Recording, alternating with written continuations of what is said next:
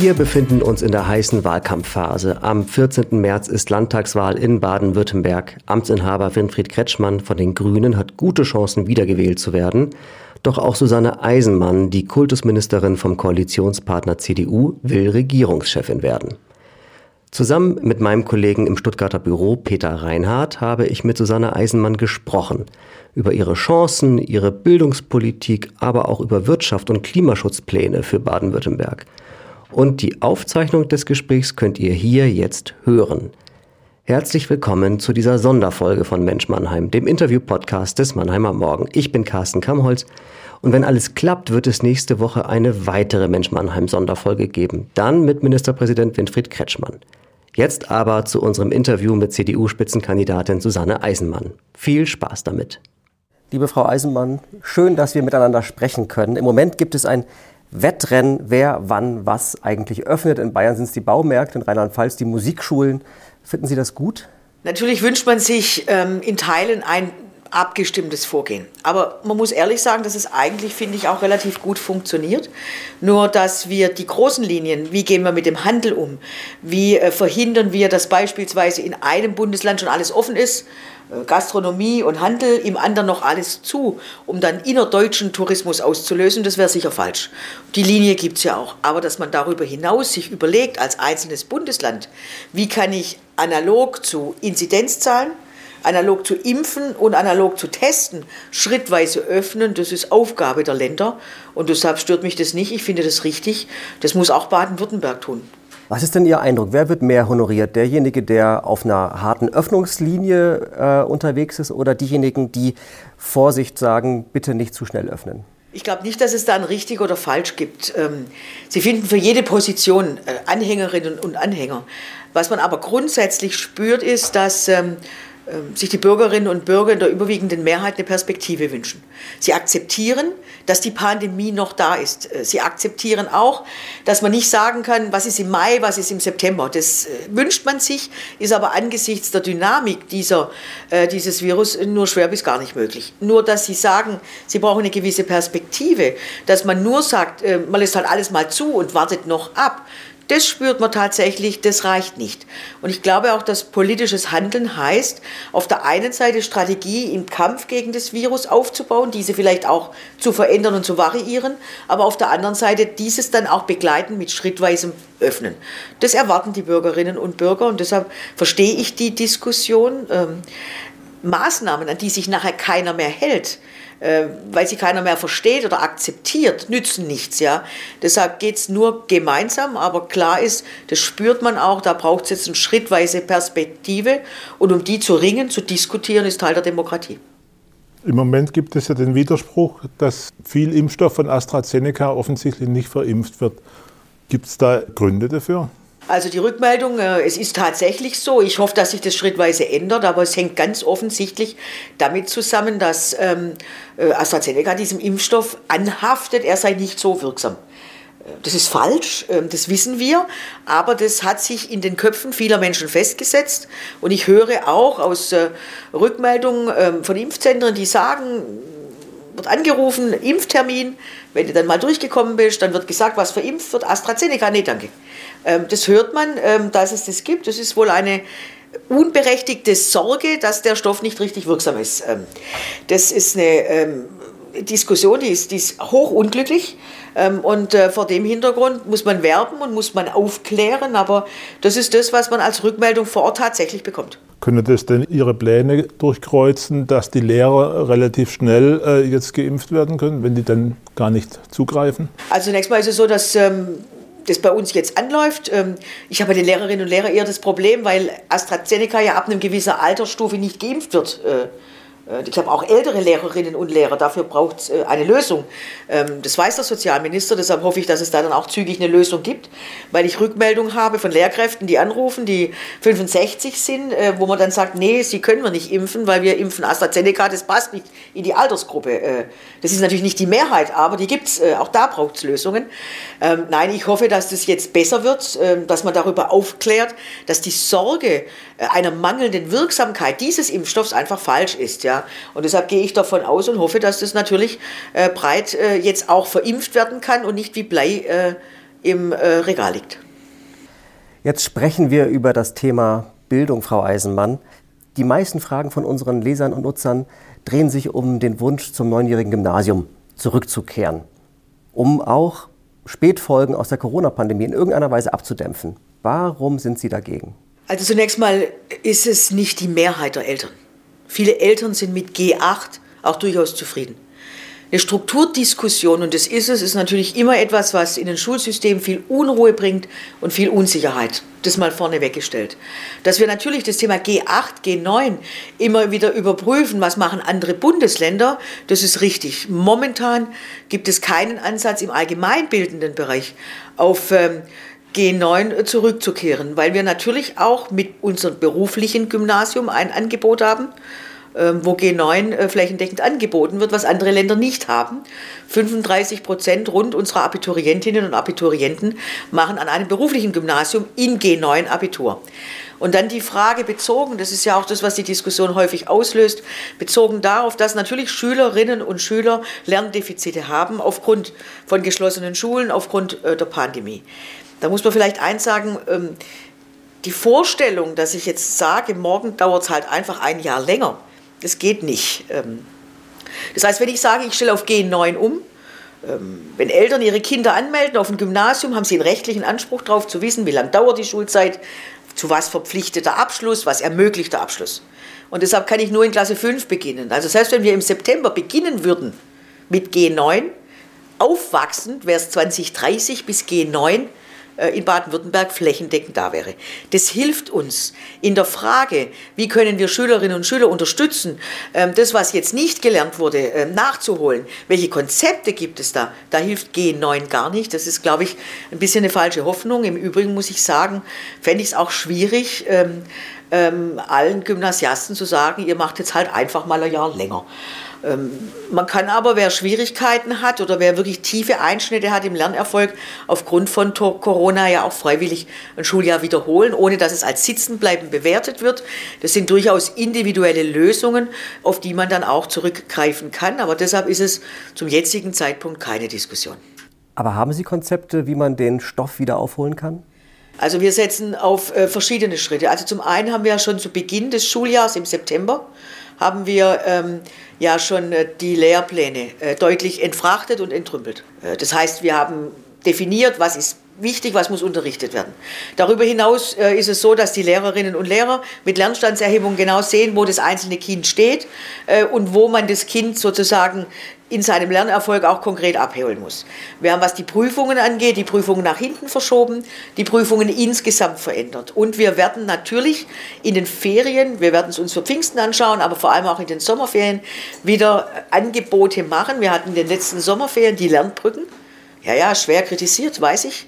Aber die 67.500 Schülerinnen und Schüler, die es gemacht haben, ähm, die waren alle sehr, sehr zufrieden. Und auch die Lehrerinnen und Lehrer, die Referendarinnen und Referendare, die unterrichtet haben, haben eine sehr positive Rückmeldung gegeben. Das noch auszuweiten, ist sicher ein weiterer Punkt. Und ich glaube, man muss auch sagen, selbst wenn Corona, was wir ja alle hoffen, irgendwann als äh, Virus hinter uns liegt, auch im nächsten Schuljahr wird mit Sicherheit auch noch daran gearbeitet werden müssen, äh, manches äh, nachzuholen, was in der Corona-Zeit äh, einfach nicht angekommen ist bei den Schülerinnen und Schülern. Das heißt, wir setzen auf ein etwas längerfristiges Konzept und dann kann man das auch einbauen in das dann wieder normal laufende Lernen. Also das ist der Punkt. Und wer individuell ganz schwierig durch die Zeit kam, kann wie gesagt auch freiwillig wiederholen, ohne dass ihm das negativ angerechnet wird.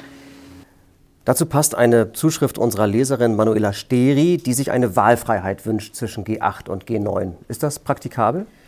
Naja, das ist praktikabel, das ist ein großer Aufwand. Auch da gilt, das muss man in Klasse 5 beginnen, das dauert dann bis 2030 und wird immer die Frage stellen, erstens, warum nicht berufliches Gymnasium? Da ist G9. Und das Zweite auch natürlich ein internationaler Vergleich. Und ich kann nur noch mal sagen, äh, in der Rückmeldung von Eltern, äh, der überwiegende Teil will bei G8 bleiben. Und ähm, deshalb G9 ist ein Wunsch, der tritt immer wieder auf, dafür habe ich auch Verständnis. G9 wird als einfacher in Anführungszeichen empfunden. Und äh, vor dem Hintergrund äh, habe ich da durchaus Verständnis, aber momentan ist es kein Thema, eine Schulstrukturdiskussion zu führen. Wir haben in der Pandemie und aus der Pandemie heraus auch im nächsten Schuljahr noch die Aufgabe, die Schülerinnen und Schüler zu unterstützen. Ähm, wir haben das Thema, dass wir Qualität im Schulsystem stärken müssen. Und da passt aus meiner Sicht zum jetzigen Zeitpunkt eine Schulstrukturdiskussion gar nicht ins Bild. Seit einigen Tagen sind ja die Grundschüler wieder im Präsenzunterricht. Wie läuft es denn bisher aus Ihrer Sicht? Also die Rückmeldungen sind gut. Gleichwohl gilt natürlich, dass es äh, ähm, verständliche Enttäuschung gibt, weil sich viele Eltern ähm, und der Großteil der Eltern hat äh, auch in der Rückmeldung deutlich gemacht, dass sie sich wieder Präsenzunterricht wünschen. Natürlich beginnend in den Grundschulen, über die reden wir jetzt ja. Und der Wechselunterricht, der dieses schrittweise öffnen, darauf hat man sich ja in der Ministerpräsidentenkonferenz verständigt, widerspiegelt, ist natürlich eine Mischung eine Woche oder ein Teil in Präsenz, der andere Teil im Fernunterricht. Das ist natürlich auch nicht die Dauer in der Schule, die man sich wünscht. Wir haben ja gesagt, mindestens zehn Stunden die Woche muss in Präsenz unterrichtet werden. Es gibt viele Grundschulen, die machen deutlich mehr. Es ist ja nur die Mindestanzahl, aber die Eltern wünschen sich eigentlich wieder eine Rückkehr zum richtigen Präsenzunterricht. Deshalb das Angebot läuft gut. Aber für die Schulen ist es eine große Herausforderung, der Wechselunterricht. Die müssen Präsenz machen, Fernunterricht und auch wo äh, nachgefragt von Eltern die Notbetreuung. Das ist schulorganisatorisch eine sehr, sehr große Leistung. Und vor dem Hintergrund habe ich noch nie verstanden, wo diese Begeisterung von manchen, also von Verbänden und manchen Politikern für dieses Wechselmodell herkommt. Das hatten wir zwischen Pfingsten und den Sommerferien und auch da wurde es als einfach nicht ausreichend empfunden. Das kann ich nachvollziehen. Deshalb gilt für mich, wir haben damit jetzt begonnen. Äh, wir setzen auch um, was bundespolitisch beschlossen worden ist, aber wir müssen relativ kurz diese Phase halten und bald möglichst, äh, was die Grundschulen angeht, wieder zu Präsenz, natürlich unter Pandemiebedingungen zurückkehren, ergänzt um Impfen und ergänzt um Testen, Testen, Testen. Lässt sich denn schon absehen, was kurz heißt? Ähm, sobald als möglich. ähm, natürlich ist es äh, zunächst mal die Frage, wir haben äh, ähm, in der kommenden Woche die nächste Abstimmung der Kanzlerin mit den Regierungschefs und Chefinnen. Ähm, und ähm, wenn da beschlossen werden wird, werden sollte, dass äh, ähm, auch Kontaktbeschränkungen gelockert werden, also nicht ganz aufgehoben, gelockert werden, ergibt sich daraus natürlich ähm, Handlungsoptionen äh, und Handlungsaufgaben für die Länder. Und da ist aus meiner Sicht äh, es notwendig, dass wir ähm, baldmöglichst im März äh, die nächsten Schritte einleiten. Und äh, ähm, ich glaube, wir sollten uns schon zutrauen, ab 8. März die nächsten Schritte zu gehen in den Grundschulen, aber auch die Frage, auch das bestellen Eltern berechtigterweise, wann kommen auch fünfte, sechste, siebten Klassen, sicher auch da zunächst beginnend im Wechselunterricht, zurück an die Schule, weil wir wissen, nichts ist so gut wie Präsenzunterricht und vor allem ganz entscheidend, Kinder brauchen andere Kinder. Kinder brauchen ein Umfeld, Kinder brauchen Anregungen Kinder brauchen Struktur. Und wir haben nicht nur Kinder, die in sozial stabilen Verhältnissen leben und vor dem Hintergrund ist Präsenz besonders wichtig und deshalb glaube ich, dass wir ab 8. März uns die nächsten Schritte zutrauen sollten. Also auch bei weiterführenden Schulen? Zum einen müssen wir anschauen, Präsenzunterricht an den Grundschulen oder nochmal ein, zwei Wochen Wechselunterricht. Aber wir brauchen dann auch die Perspektive für die weiterführenden Schulen, die dann auch schon zum Teil ähm, seit äh, Wochen, Monaten zu Hause unterrichtet werden. Wir haben auch den gesellschaftlichen Auftrag, in der Pandemie Bildung und Betreuung zu gewährleisten.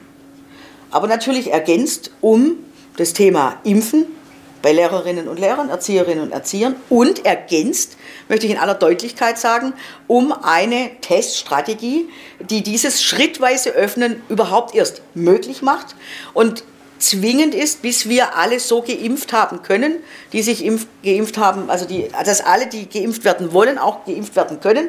Wenn das erfolgt ist, dann ist es wieder was anderes. Aber bis dahin brauchen wir eine Teststrategie, die dieses Öffnen schrittweise begleitet. Warum hat man denn im letzten Sommer äh, darauf verzichtet, äh, Schulen möglichst weitgehend mit Lüftungsanlagen auszustatten?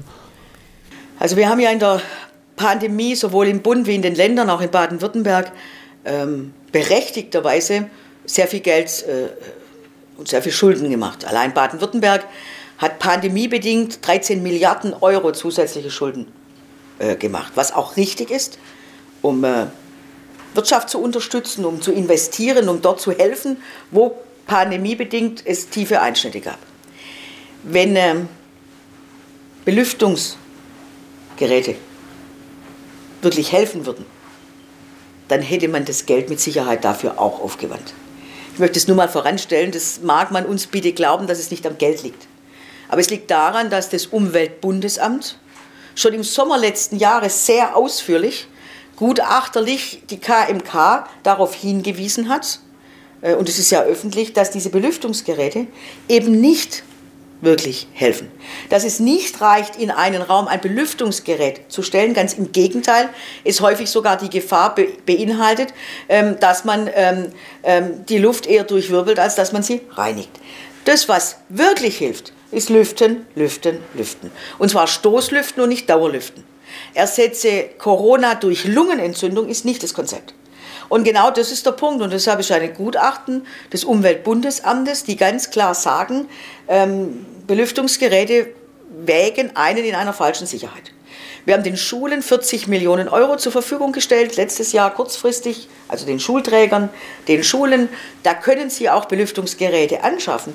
Nur der große Wunsch, den ich verstehen kann, wir stellen ein Gerät rein und dann ist alles gut. Der wird halt nicht erfüllt und das ist das Grundproblem und deshalb keinen falschen Eindruck erwecken und deshalb hat man es nicht gemacht. Nicht, weil man es nicht gekonnt hätte oder weil man das Geld sparen wollte, sondern weil es schlicht und einfach nicht die Wirkung hat, die man sich gewünscht hat oder die man da erwarten würde und aus dem Grund hat man es nicht gemacht. Es ist ja so, dass nicht nur die Schülerinnen und Schüler, sondern auch viele Eltern sich allein beim Homeschooling geradezu alleingelassen gefühlt haben. Auch von Ihnen, auch von Ihrem Ministerium.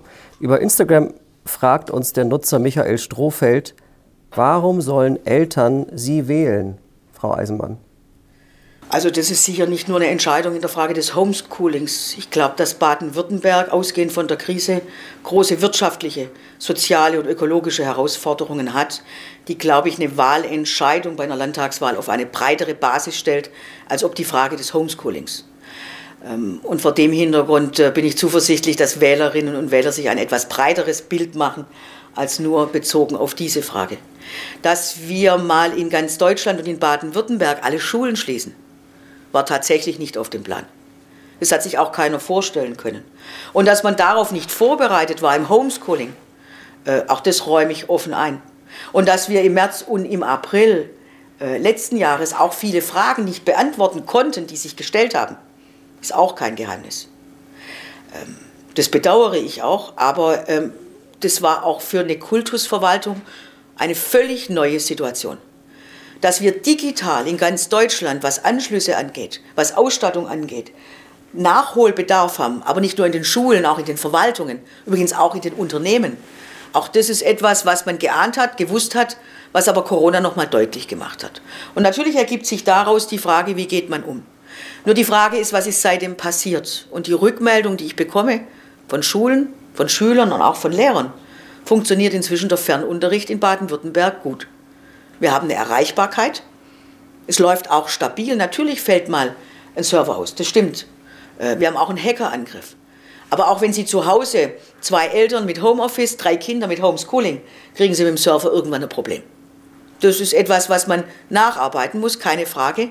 Aber natürlich Defizite über 10, 15 Jahre holen Sie auch nicht in wenigen Monaten auf. Es gibt Regeln für den Fernunterricht.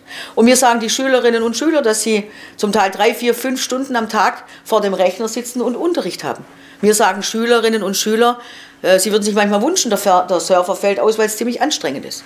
Und deshalb ja, im Homeschooling ähm, Übrigens, Homeschooling gibt es gar nicht in Deutschland, das ist rechtlich verboten und Fernunterricht ist Teil, nicht Teil eines Konzeptes. Äh, wir setzen auf Präsenzunterricht, weil Schule mehr ist, als nur irgendwas zu unterrichten. Aber da ist in den letzten Monaten viel passiert, was Serverkapazitäten angeht, was Regeln für Fernunterricht angeht, was Regeln gibt für Benotungen im Fernunterricht. Und deshalb kann ich nur sagen, ich glaube, da hat sich viel entwickelt. Das ist auch die Rückmeldung, die ich von den Schulstandorten bekomme, auch von den Eltern. Und äh, dass es nicht so ist, dass man sich darauf ausruhen kann, da stimme ich zu. Aber es läuft bei uns tatsächlich deutlich besser wie in anderen Bundesländern. Und das ist zumindest ein Signal in die richtige Richtung. Nochmal eine Frage äh, jenseits von Corona. Die Schüler in Baden-Württemberg schneiden ja bei Bildungsvergleichen äh, eigentlich seit Jahren immer schlechter ab. Wäre es denn Zeit, wenn die Pandemie bewältigt ist, für einen bildungspolitischen Neuanfang in der nächsten Legislaturperiode? Ich weiß jetzt nicht recht, was ein bildungspolitischer Neuanfang ist. Ich glaube, dass äh, unsere grundsätzliche Basis eines mehrgliedrigen Schulsystems äh, der richtige Ansatz ist. Es sind nicht alle gleich und es müssen auch nicht alle gleich sein.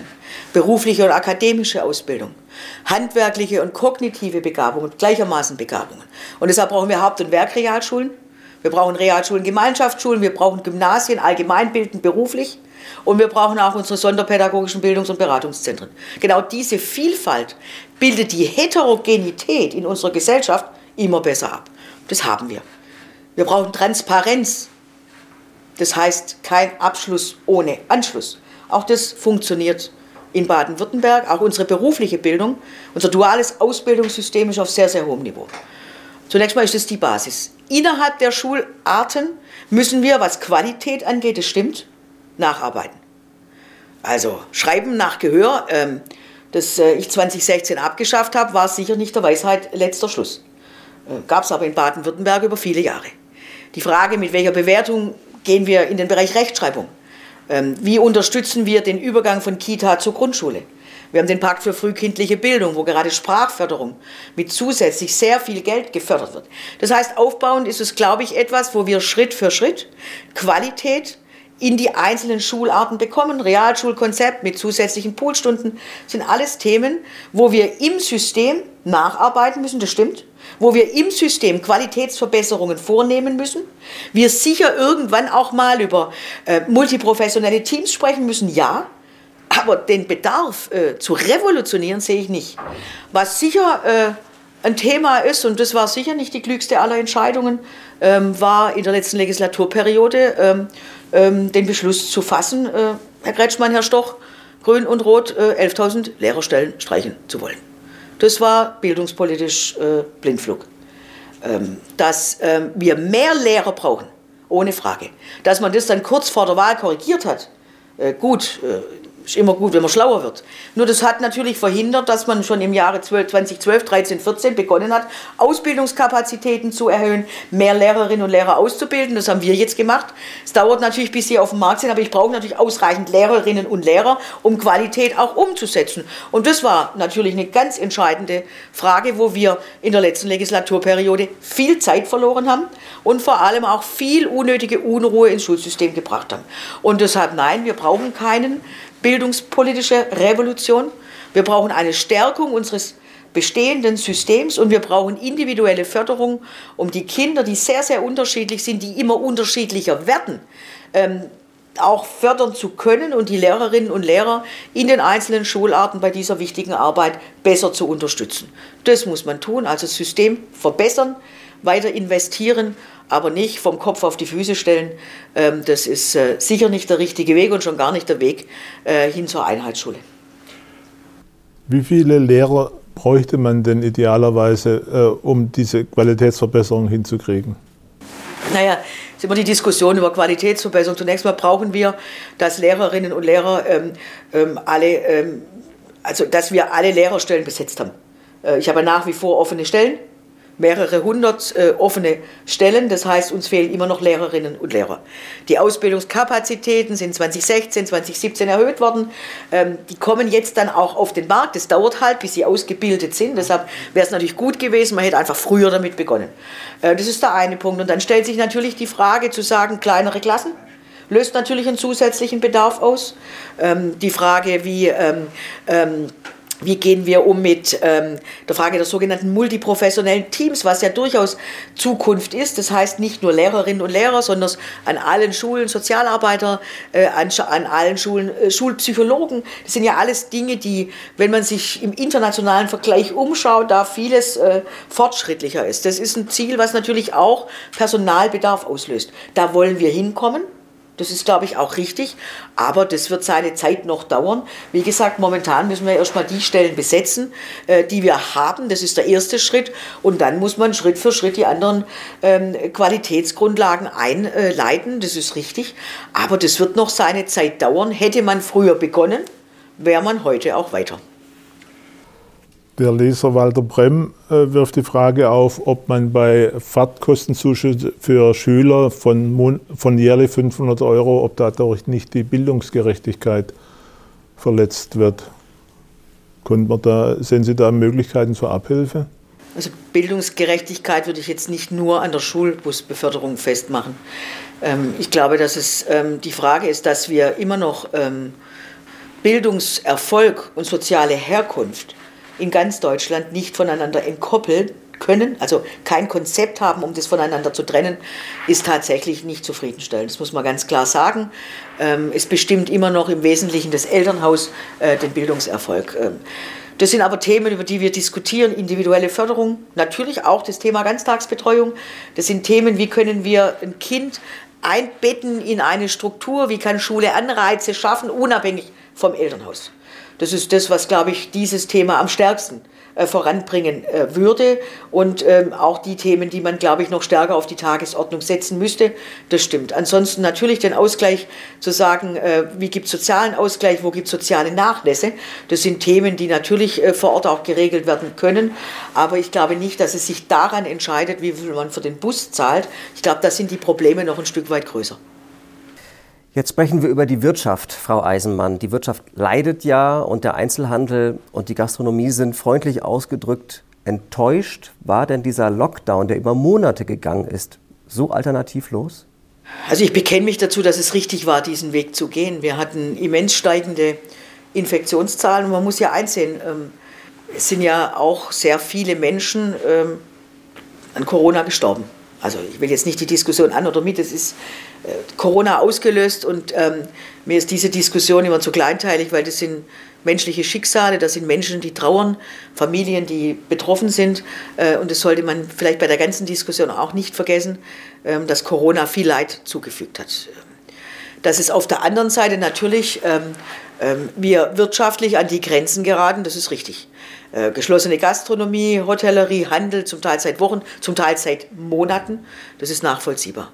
Aber dass wir Kontakte beschränken mussten, dass wir einschränken mussten, ähm, äh, die persönliche Begegnung, weil wir ja festgestellt haben, dass die Zahlen immer höher steigen, dass unsere Krankenhäuser, unsere Intensivmedizin immer mehr an das Rand gerät, das kann man, glaube ich, nicht außer Acht lassen. Und deshalb hätte ich mir jetzt nicht vorstellen können, wie man ohne Lockdown die Inzidenzzahlen bzw. die Infektionszahlen hätte zurücktrennen können. Und deshalb glaube ich, dass es richtig war. Ähm, aber klar ist, dass wir jetzt bei stabilen Werten und vor allem bei einer veränderten Umfeldstruktur, nämlich wir können jetzt impfen, und wir haben Testmöglichkeiten. Ich bleibe nochmal dabei, dass es ganz entscheidend ist, ja, äh, die Teststrategie grundsätzlich zu verändern. Und die muss wirklich äh, so verändert werden, dass man dann schrittweise öffnen kann. Nicht nur Schulen, Kitas, darüber haben wir gesprochen, sondern gerade auch Handel, Gastronomie. Natürlich mit Auflagen, das ist klar, daran halten die sich auch. Aber die Gesamtstrategie muss weiterentwickelt werden und dass es da äh, den Druck gibt, zu sagen, da muss jetzt was passieren. Das halte ich für nachvollziehbar und richtig und teile diese Einschätzung übrigens auch. Nur eins muss man schon vermeiden. Was ein großer Fehler wäre, wenn wir jetzt öffnen und in wenigen Wochen wieder schließen müssen.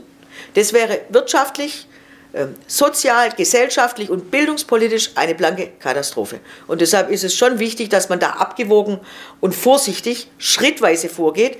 Aber auch wer auf Sicht fährt, fährt. Und deshalb sollte man da auch jetzt mal einen Gang einlegen. Das stimmt. Na, jetzt leben wir ein Jahr mit dieser Pandemie. Langsam müssten wir ja wissen, welche Bedingungen eigentlich gegeben sein müssen, damit man doch flächendeckend öffnen kann. Welche Bedingungen sind das denn Ihrer Meinung nach? Naja, wenn das jemand wirklich wüsste, dann würde er damit, glaube ich, momentan auch gut Geld verdienen. Ähm, es ist eine Diskussion unter, mit unterschiedlichen Herangehensweisen. Zunächst mal ist klar, ähm, Corona hat jetzt sich verändert, ist mutiert. Und die Mutante ist natürlich etwas, was man nicht unbeachtet lassen kann.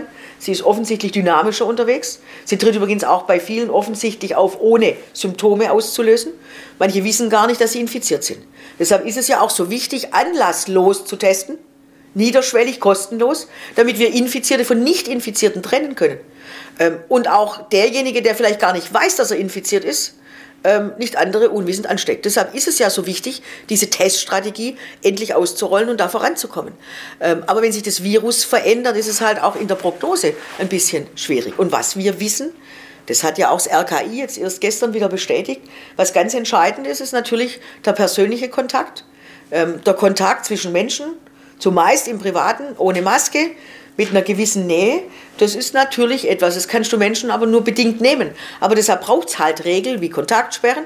Ähm, ich glaube auch, dass die Ausgangssperre durchaus ihren Sinn hatte. Aber ich kann das nicht unendlich verlängern. Ich brauche Verhältnismäßigkeit und ich brauche auch immer die Diskussion darum, ob es das beste Konzept ist, wie das beste Konzept aussieht äh, und was die nächsten Schritte sind. Und deshalb tut sich, glaube ich, jeder schwer mit der Frage, wie geht es denn weiter und was ist die richtige Taktik.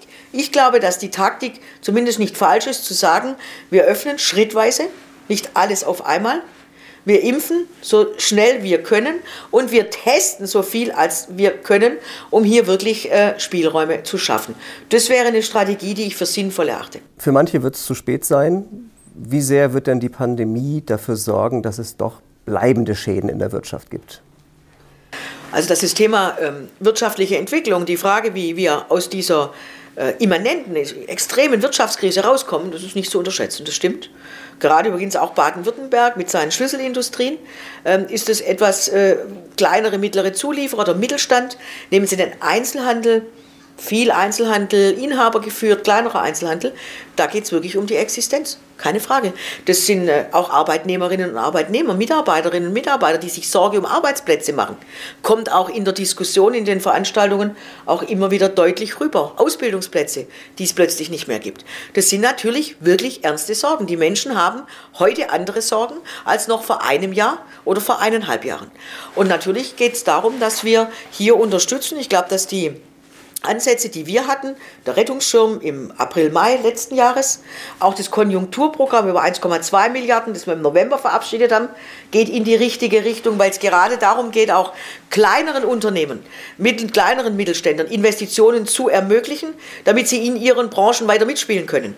Ähm, und das ist, glaube ich, ein ganz wichtiges Signal, dass die Überbrückungshilfen aus Berlin äh, zu lange brauchen November- und Dezemberhilfen heißen und in Teilen im Februar noch nicht da sind, ist nicht zufriedenstellend. Das ist keine Frage. Da gibt es sehr viele Klagen. Ähm, und dass es sehr bürokratisch und sehr aufwendig alles ist, ist gleichsam nicht zufriedenstellend. Ähm, da muss man nachsteuern, keine Frage. Aber das ist ein Thema, wo ich auch sagen muss, das verstehe ich, die Kritik, und äh, ärgere mich da auch. Und äh, um in dem Bild zu bleiben, äh, das der Bundesfinanzminister benutzt hat von der Bazooka, das jetzt glücklich ist oder nicht, aber bleiben wir in dem Bild, äh, die Bazooka hat ordentliche Ladehemmung. Äh, und das ist ein ganz zentrales Problem, weil das natürlich nicht ankommt bei denen und die brauchen das, ja. Da geht es um Existenzen und deshalb ja, da muss man sich sicher Sorgen machen. Deshalb ist es auch so wichtig, dass wir zügig, wenn die Krise ähm, rum ist, auch Anreize schaffen, dass Wirtschaft wieder anspringt. Sicher keine Steuererhöhungen, sondern Steuerentlastungen.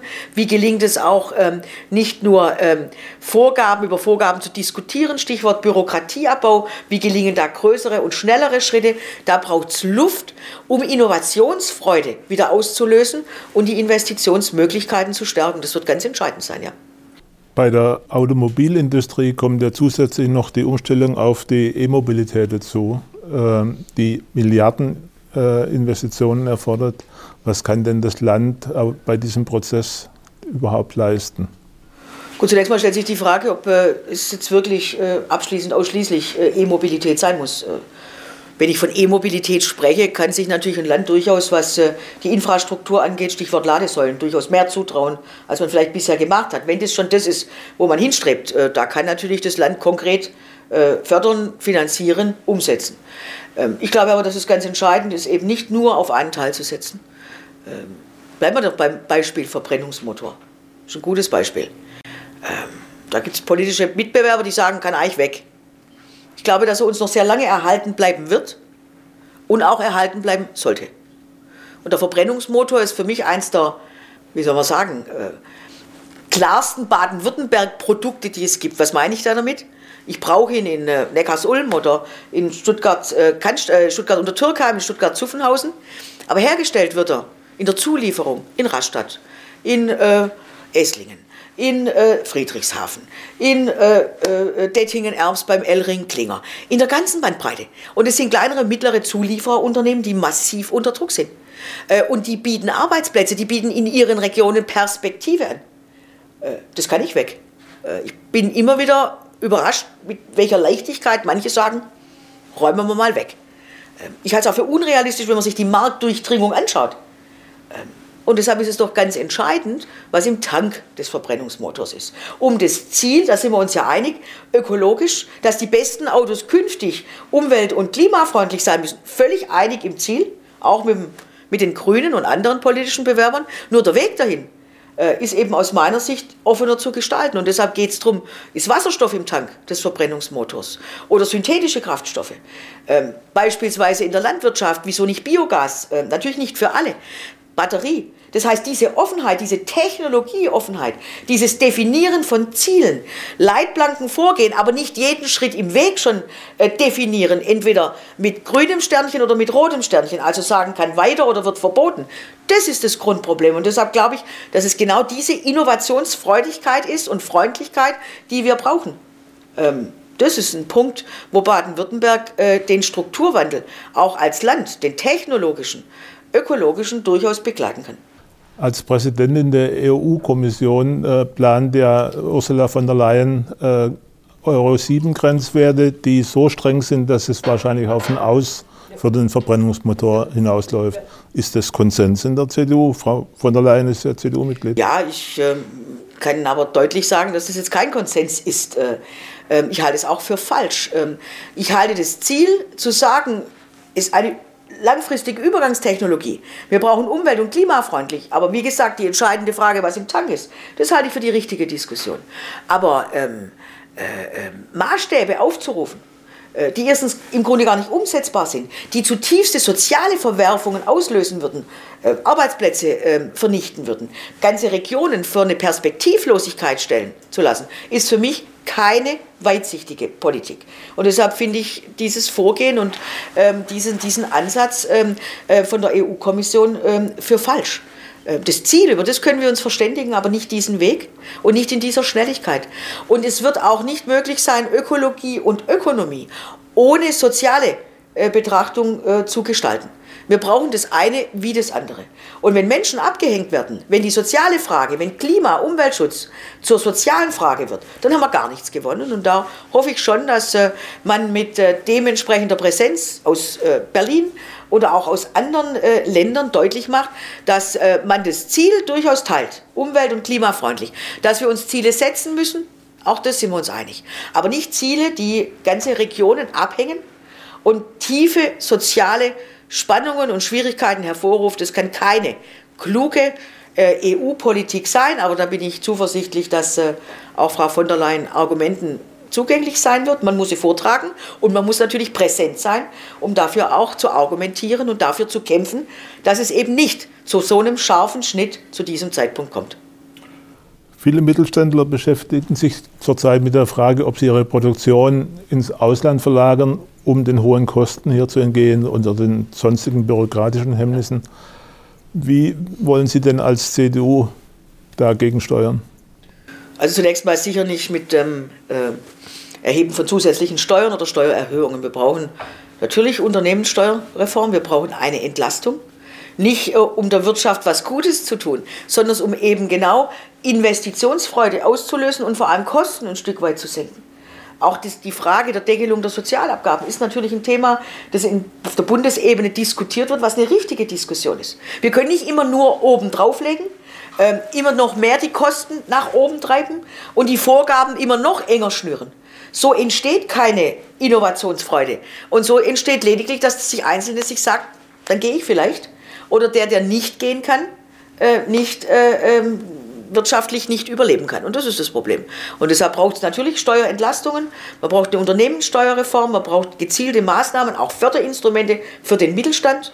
Also beispielsweise sowas wie BW Invest, was man ja aufgesetzt hat, wo es darum geht, ähm, Firmen gezielt bei Investitionen, beispielsweise in äh, klimafreundliche Technologien, in neue Anlagen, zu in, die sie investieren müssen, zu unterstützen. Das ist natürlich ein klassischer Anreiz. Und der zweite Anreiz ist, Auflagen mal zu hinterfragen. Und da ist die Frage, ob nur zu sagen, Bürokratieabbau reicht oder ob man nicht mal sagt, man setzt eben in einzelnen Bereichen ähm, Vorgaben komplett aus konzentriert sich auf klare gesetzliche Vorgaben und rechtliche Normen und ansonsten lässt man mal den Spielraum über vier, fünf Jahre, um zu sehen, was sich entwickelt.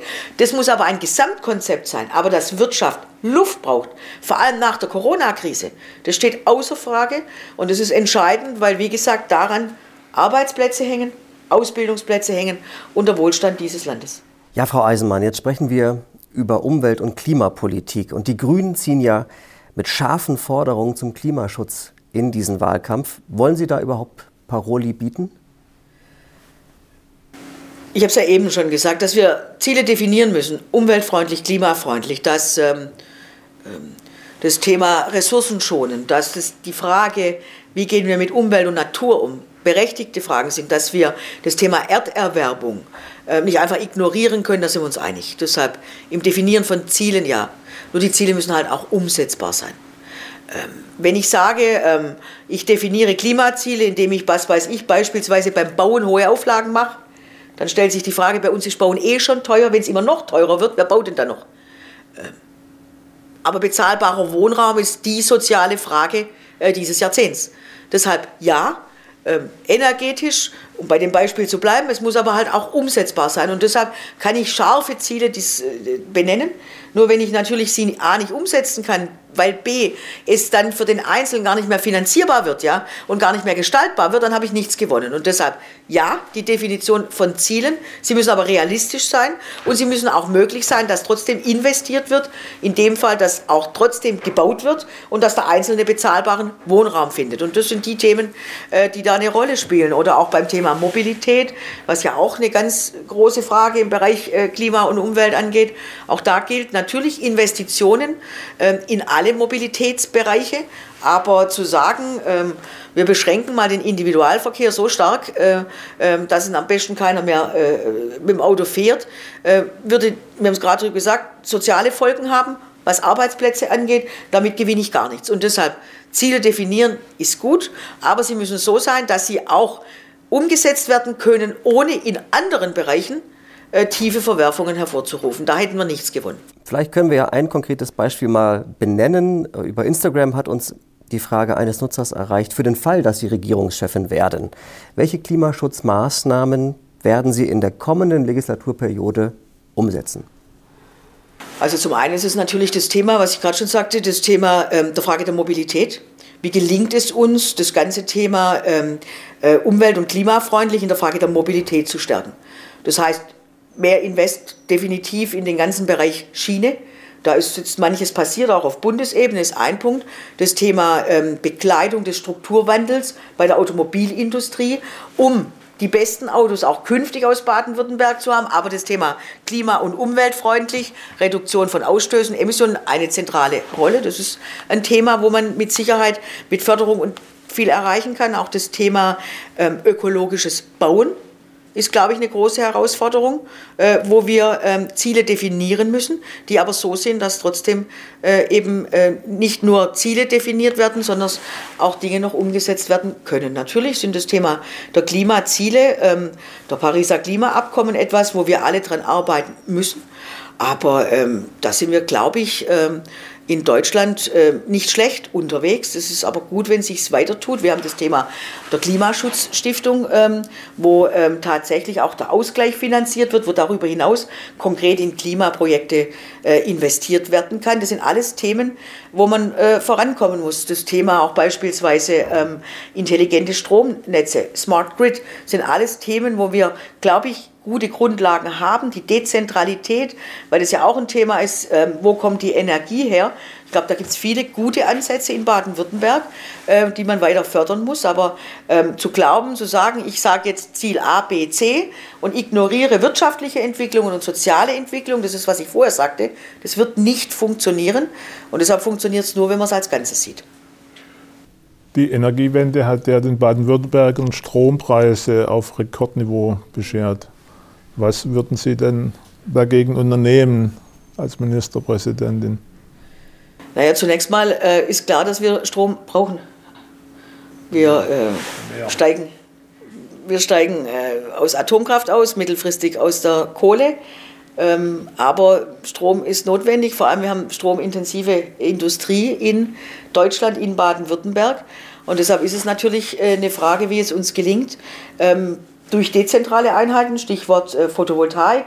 Wir haben ja sehr viele dezentrale Einheiten inzwischen, die Strom vor Ort erzeugen, was, glaube ich, ein guter Ansatz ist. Und die ganz entscheidende Frage wird sein, wie gelingt es uns, äh, regenerativ äh, Strom in der Masse zu erzeugen, auch zu speichern, dass wir tatsächlich vor Ort was haben. Das sind aber Dinge, die ineinander greifen. Das wird ein einzelnes Bundesland nicht hinbekommen. Das ist eine Linie, die deutschlandweit ähm, ähm, im Blick äh, gesehen werden muss. Und äh, dass das inzwischen sehr, sehr teuer ist, äh, ist keine Frage.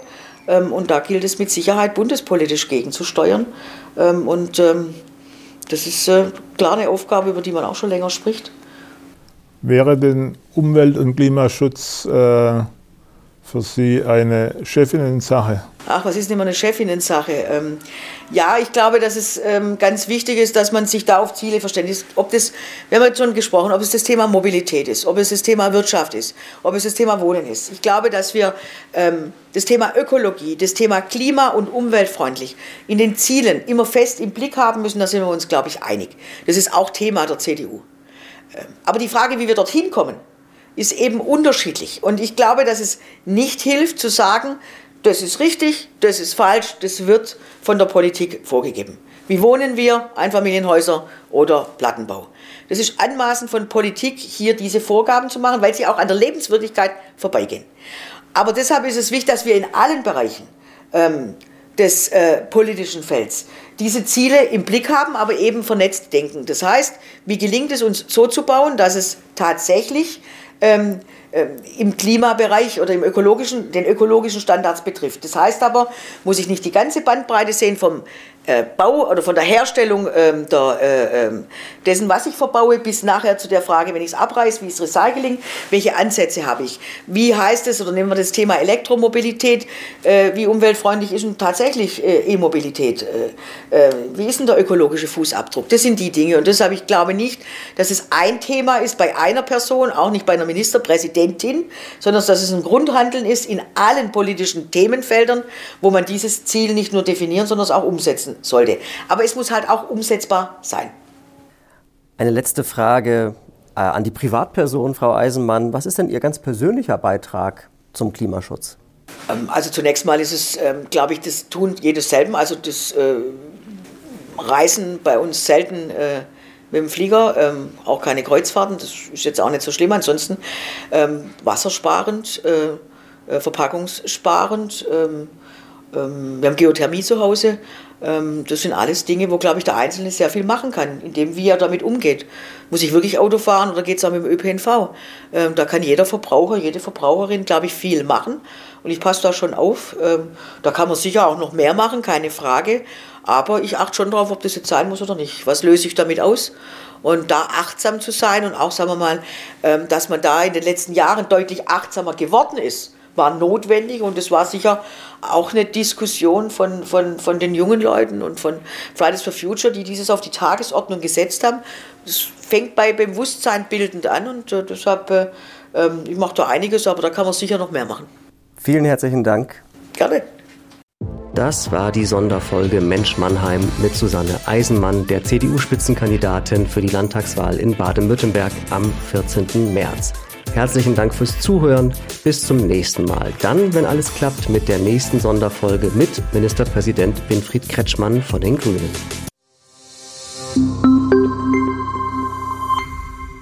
Ein Podcast des Mannheimer Morgen.